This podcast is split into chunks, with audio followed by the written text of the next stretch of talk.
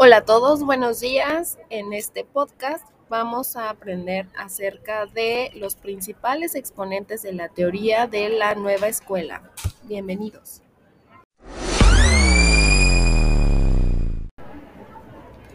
Entre las figuras más representativas de la tendencia pedagógica se encuentra María Montessori, la cual tiene un origen italiano, era médico, y trabajó inicialmente con niños anormales y deficientes mentales. Sin embargo, su trabajo se centró en la búsqueda de medios que permitieran a los niños menos dotados intelectualmente que se recuperaran y lograran su inserción social. Sin embargo, después fundó casas para niños normales de edad preescolar y escolar y le presta eh, especial atención al desarrollo intelectual, sobre todo el desarrollo de los sentidos, para lo cual elabora materiales especializados.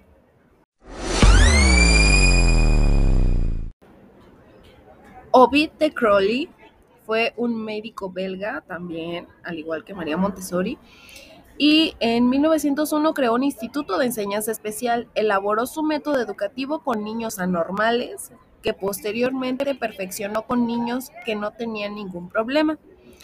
Eh, su principio fundamental es considerar a la educación individual para cada niño sobre el punto de vista físico y psicológico. Se fundamenta a partir de las siguientes necesidades de los niños. La necesidad que tienen de alimentarse, de protegerse de la intemperie, de protegerse del peligro y de actuar y trabajar para producir los medios que satisfagan las necesidades anteriores.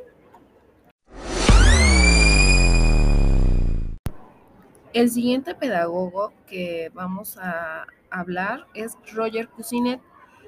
Él fue el creador de la Escuela Nueva Francesa y destaca la importancia del método de trabajo libre y cooperado en los grupos de trabajo, intentando superar el individualismo exagerado que había caracterizado los primeros momentos de este movimiento. Resalta que el principio escolar, eh, la investigación el despertar el espíritu investigativo y no la adquisición pasiva de conocimientos, sino que se les da a los alumnos a que respondan tanto a sus posibilidades como intereses, tomando en cuenta que debe de haber una importancia a partir de los objetos y de la manipulación de estos, la observación y la exploración.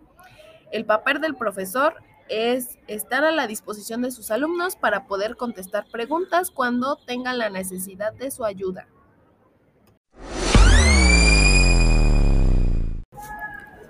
Espero que al igual que yo hayan aprendido bastante acerca de los principales exponentes del movimiento La Nueva Escuela y los esperamos muy pronto en un próximo podcast. Hasta luego.